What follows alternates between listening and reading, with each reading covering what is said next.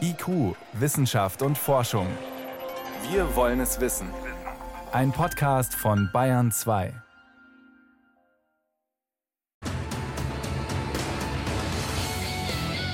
Guter Humor spaltet. So lautet eine alte Weisheit professioneller zum Lachenbringer. Wenn es jeder lustig findet, ist der Witz meist nur so mittel. Aber letztes Jahr ist auch etwas Positives passiert. Es reicht ja auch etwas Positives pro Jahr. Es war ja auch kein Schaltjahr, es war nicht so lang.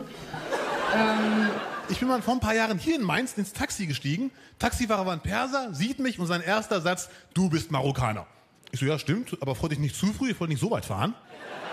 Dass Humor nicht nur das Publikum generell spaltet, sondern auch die Geschlechter, hat der britische Psychologe Gil Greengross nachgewiesen. There are a lot of studies that showing that uh, women are more interested in a man with a sense of humor. Es gibt schon eine ganze Menge Studien, die zum Beispiel zeigen, dass Frauen sich mehr für Männer interessieren, die Humor haben.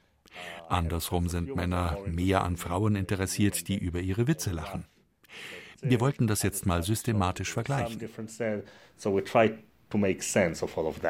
Also analysierte Greengross 28 Erhebungen mit mehr als 5000 Teilnehmenden.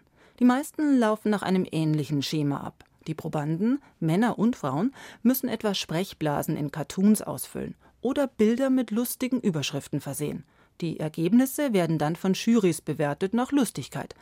Greengross wertete die Daten aus all diesen Studien jetzt noch einmal aus. Sein Fazit: Bei 63 Prozent der Männer liegt die Fähigkeit, Humor zu produzieren, etwas über der der Frauen. Sprich, die Witze der Männer werden als etwas spaßiger empfunden.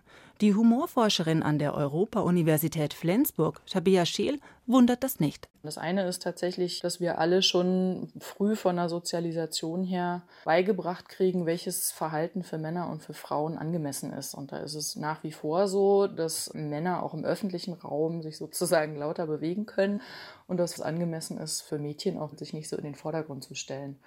Und Männer suchen Frauen, die über ihre Witze lachen und Frauen suchen tatsächlich Männer, die also Humor produzieren. Und da greift eine zweite Erklärung, das ist ähm, eher eine evolutionäre Basis. Also wir Frauen tragen ja im Prinzip äh, die höheren Kosten für unsere Reproduktionsfähigkeit und dadurch sind wir das wählerische Geschlecht und dadurch müssen Männer sich praktisch sehr anstrengen, damit sie von Frauen ausgewählt werden. Und Humor gilt als eine Art Fitnessindikator. In der Tat zeigen Studien einen direkten Zusammenhang zwischen Humor und Intelligenz. Intelligenz ist ja nun evolutionär aus Sicht der Frau beim Mann auch kein Nachteil. Der britische Psychologe Greengross denkt bereits über weitere Untersuchungen nach in Sachen Geschlechterunterschiede beim Humor. Es sind überhaupt so viele Fragen noch offen. Würden Frauen zum Beispiel bessere Witze machen, wenn man ihnen im Test sagt, hey, ihr seid viel lustiger als Männer?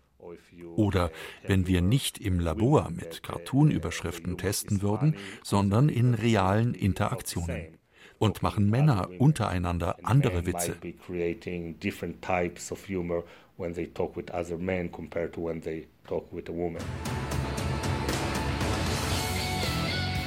Auch ein Kategoriensystem männlich, weiblich, divers, trans fände Greengross spannend. Einmal, um zu sehen, warum und wie Humor spaltet, aber vielleicht auch, um zu zeigen, warum und wen Humor verbindet. Naja, aber also ich habe auch keine Bücher dabei, aber ich signiere auch gerne fremde Produkte. Sag mal, kennt ihr das, wenn man was macht und während man das macht, denkt man schon, oh, oh das macht man aber nicht. Ein bisschen Schadenfreude muss sein. Bitte im Winter war es dann wieder zehn Österreicher beim Skifahren, zehn Österreicher unter den ersten drei. Auf alle Fälle.